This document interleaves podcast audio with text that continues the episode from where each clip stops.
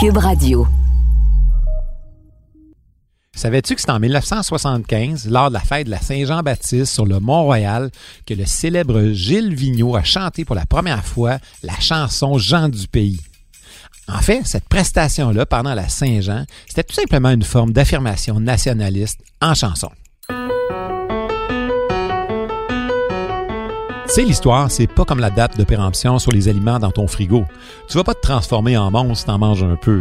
Puis bien souvent, tu te rends compte que ça peut être bien le fun. Ici Martin Landry, je suis professeur d'histoire. T'écoutes le balado Passé date.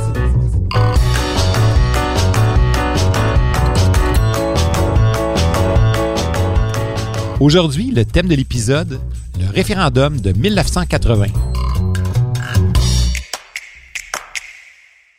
Dans les années 1960, au Québec, avec la Révolution tranquille, l'idée de l'indépendance fait petit à petit son chemin au sein de la population.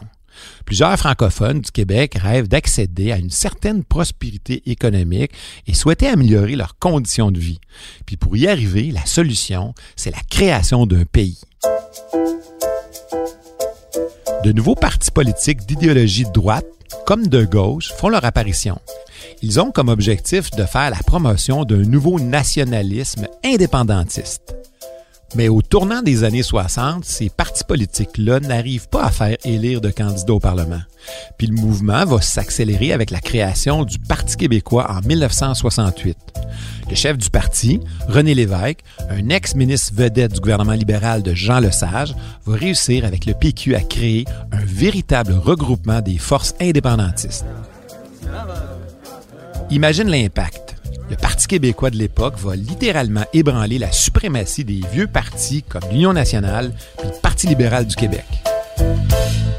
Le 15 novembre 1976, deux mois après que le Québec a vécu ses Jeux olympiques à Montréal, le Parti québécois de René Lévesque prend le pouvoir.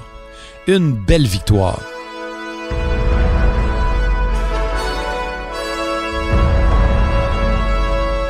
Il fait élire 71 députés contre 26 pour le Parti libéral et seulement 11 pour l'Union nationale. L'élection est accueillie avec stupéfaction au Canada anglais et avec beaucoup d'appréhension chez les anglophones du Québec. Puis au gouvernement fédéral, ben, qu'on se le dise, on se prépare à partir au combat contre ces séparatistes qui veulent briser le Canada.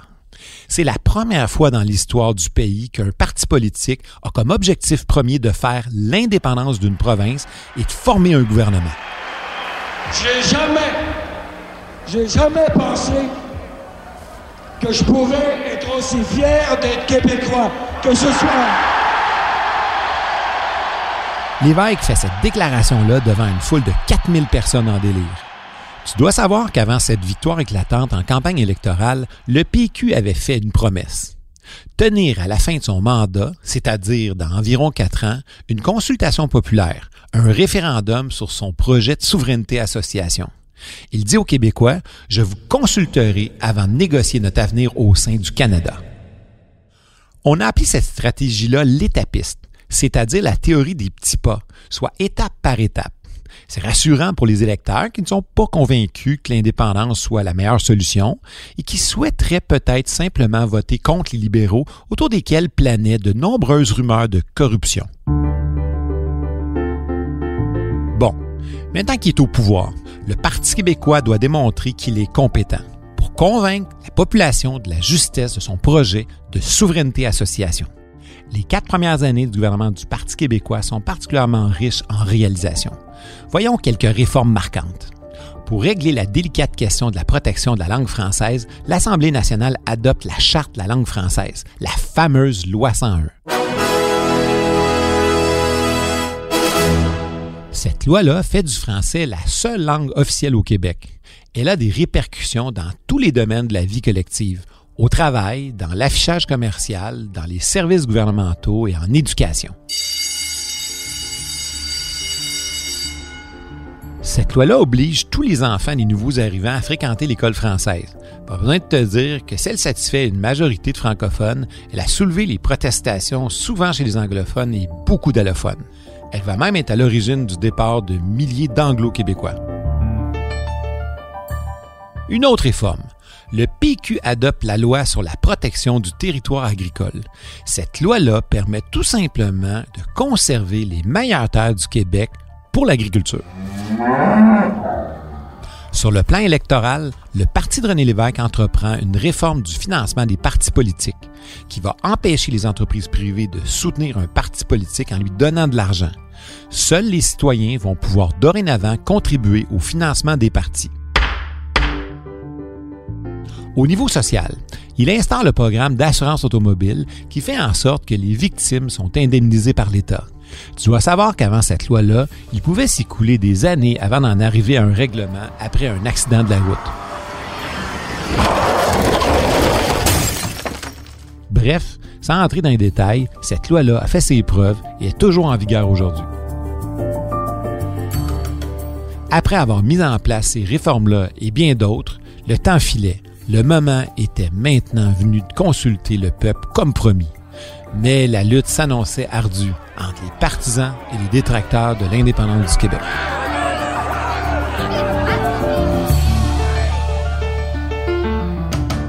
Avant de procéder au référendum, il faut s'entendre sur la question à poser, à laquelle les électeurs vont devoir répondre par un oui ou par un non. La question soumise n'est pas simple parce qu'on veut en même temps expliquer le concept de la souveraineté association et préciser qu'il va y avoir un autre référendum après un oui victorieux pour obtenir l'accord de la population pour la faire, cette fameuse souveraineté du Québec. Tu me suis? Le texte se termine par la question Accordez-vous au gouvernement du Québec le mandat de négocier l'entente proposée entre le Québec et le Canada? Encore une fois, le gouvernement péquiste ne veut pas effrayer la population et propose d'y aller par étapes. Maintenant que la date du référendum est fixée au 20 mai, la campagne référendaire peut commencer. Comme dans une partie de hockey, deux équipes s'affrontent. D'un côté, les partisans du non, le camp fédéraliste, avec comme capitaine le premier ministre du Canada et chef du Parti libéral Pierre Elliott Trudeau, qui vient de faire un retour à la tête du pays. De l'autre, les partisans du oui, le camp souverainiste ou séparatiste, avec comme capitaine René Lévesque, premier ministre du Québec et chef du Parti québécois. Tous les coups ne sont pas permis. Il faut respecter la loi québécoise sur les référendums qui prévoit entre autres un contrôle des dépenses de chaque groupe.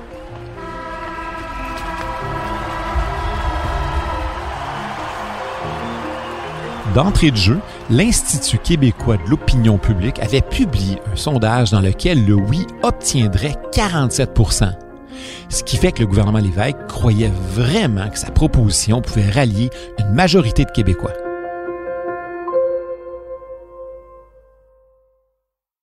Pour les partisans du oui, il faut convaincre la population que la souveraineté association va permettre au Québec d'assurer pleinement sa souveraineté politique. Donc, qu'il va pouvoir prendre toutes ces décisions nécessaires à son développement sans avoir à négocier avec Ottawa. Mais conserverait une monnaie commune pour maintenir une association économique avec le reste du Canada. De là l'idée de parler de souveraineté association. De leur côté, les partisans du non font valoir que l'indépendance provoquerait une instabilité économique sans précédent qui entraînerait du chômage et l'exode des sièges sociaux des grandes compagnies, comme ça avait été le cas avec la compagnie Sun Life qui avait quitté le Québec à la suite de l'élection du Parti québécois. Quelques jours avant la tenue du scrutin, le premier ministre du Canada, M. Trudeau, ben, le père de l'autre, Pierre Elliott Trudeau, intervient pendant une assemblée partisane. Et si je m'adresse solennellement à tous les Canadiens des autres provinces, nous mettons notre tête en jeu, nous, députés québécois, parce que nous le disons aux Québécois de voter non. Et nous vous disons à vous des autres provinces que nous n'accepterons pas ensuite que ce non soit interprété par vous comme une indication que tout va bien puis que tout peut rester comme c'était par avant. Nous voulons du changement, nous mettons nos sièges en jeu pour avoir du changement. En fait, il semble faire référence aux demandes du Québec qui, depuis les années 1960, revendique plus de pouvoir politique face au gouvernement fédéral pour assurer son développement économique et social. Un ancien premier ministre du Québec, Daniel Johnson, avait même écrit en 1966 un texte au titre provocateur Égalité ou indépendance. Devenu premier ministre du Canada en 1968, M. Trudeau avait une conception complètement différente de la place du Québec au sein de la Confédération canadienne. Dans sa vision du fédéralisme canadien, il est contre une plus grande autonomie des provinces et plus particulièrement contre l'idée d'un statut particulier pour le Québec. Il souhaite plutôt un gouvernement central fort qui protège les droits individuels. On assiste donc à l'affrontement entre deux formes de nationalisme, le québécois et le canadien. Alors, à quoi devaient s'attendre les Québécois avec cette déclaration-là de M. Trudeau à quelques jours du référendum? Ben, ils vont le savoir véritablement qu'après la victoire du non. Le 20 mai 1980, le camp du non l'emporte avec un peu plus de 59% des votes, alors que le camp du oui remporte environ 40% Même chez les francophones, le oui n'a même pas obtenu 50% La défaite est sans appel. Ce soir-là, le rêve de millions de Québécois et de Québécoises se brise. Le Québec ne sera pas, du moins dans un avenir approché, un pays souverain. Cette défaite référendaire force le gouvernement du Parti québécois à mettre son option d'indépendance sur la glace. Comme le gouvernement est rendu à la fin de son mandat, il doit déclencher des élections. En toute logique, on pourrait croire que le PQ allait perdre l'élection puisqu'il avait perdu son référendum. Eh bien non. Le Parti libéral dirigé par Claude Ryan n'a pas réussi à profiter de la situation et le PQ est reporté au pouvoir avec une confortable majorité de sièges. C'est comme si une partie de la population avait été satisfaite des réformes du gouvernement de René Lévesque, mais qu'elle n'était pas prête tout à fait à s'engager sur la voie de l'indépendance et qu'elle souhaitait donner une autre chance aux fédéralistes de se renouveler en faveur du Québec. Puis si ça ne marche pas, ben, on pourra toujours tenir un autre référendum. C'est d'ailleurs ce que M. Lévesque avait laissé entendre dans son discours le soir de sa défaite référendaire. Mes chers amis, mes chers amis, si si je vous ai bien compris, vous êtes en train de dire à la prochaine fois. La balle est maintenant dans le camp de la réforme de la Constitution canadienne. Dès le lendemain du référendum, le premier ministre du Canada, Pierre Elliott Trudeau, se met au travail pour respecter sa promesse de réforme constitutionnelle. Mais comme le Canada est une fédération constituée de 10 provinces et deux territoires, on ne peut pas entamer des négociations seulement avec des représentants du Québec.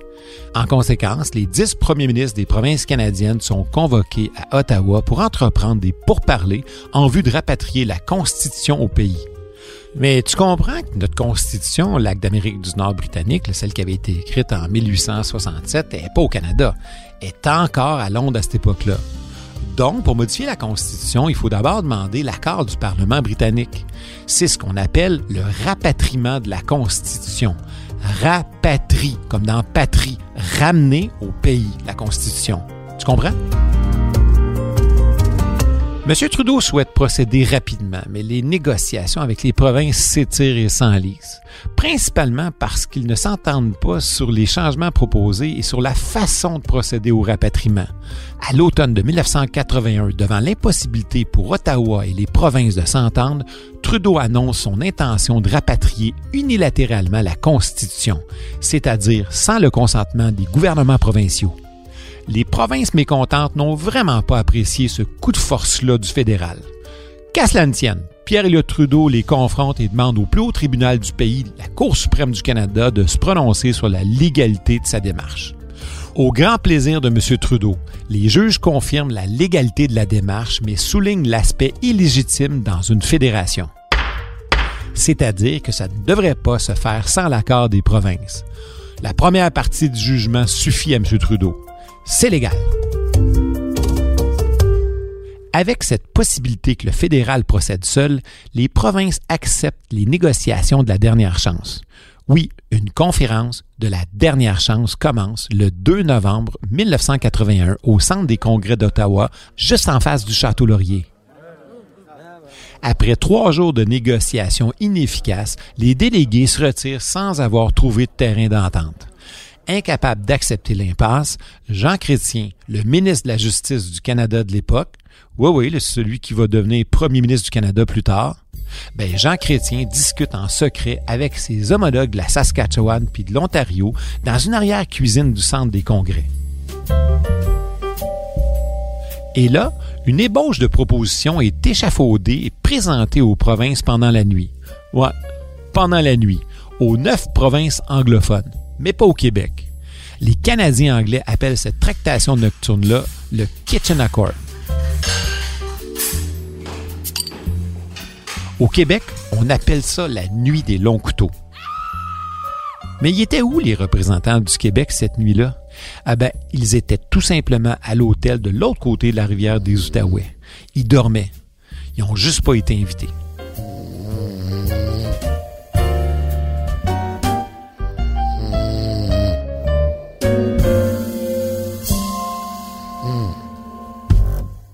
Le lendemain, à la table des négociations, le premier ministre Lévesque est informé de l'entente de la nuit précédente. Complètement indigné puis insatisfait du document qui répond vraiment pas aux attentes des Québécois, René Lévesque quitte la conférence constitutionnelle. Le 17 avril 1982, à Ottawa, la reine Élisabeth II d'Angleterre et le premier ministre signent une nouvelle constitution canadienne. Elle comprend une charte des droits et libertés ainsi qu'une formule d'amendement qui précise les règles pour éventuellement changer la Constitution. Deux ans plus tard, Trudeau prend sa retraite après avoir occupé le poste de premier ministre pendant plus de 15 ans. Et il laisse à ses successeurs le soin de trouver une façon de permettre au Québec de signer la Constitution canadienne. Est-ce qu'ils vont y arriver? Ben ça, c'est pour une autre histoire. Sais, si tu veux pas être passé date, c'est important de regarder un peu en arrière, d'essayer de comprendre le passé pour mieux voir où tu vas aller. J'espère que tu as apprécié l'histoire et je te donne rendez-vous au prochain balado. Salut!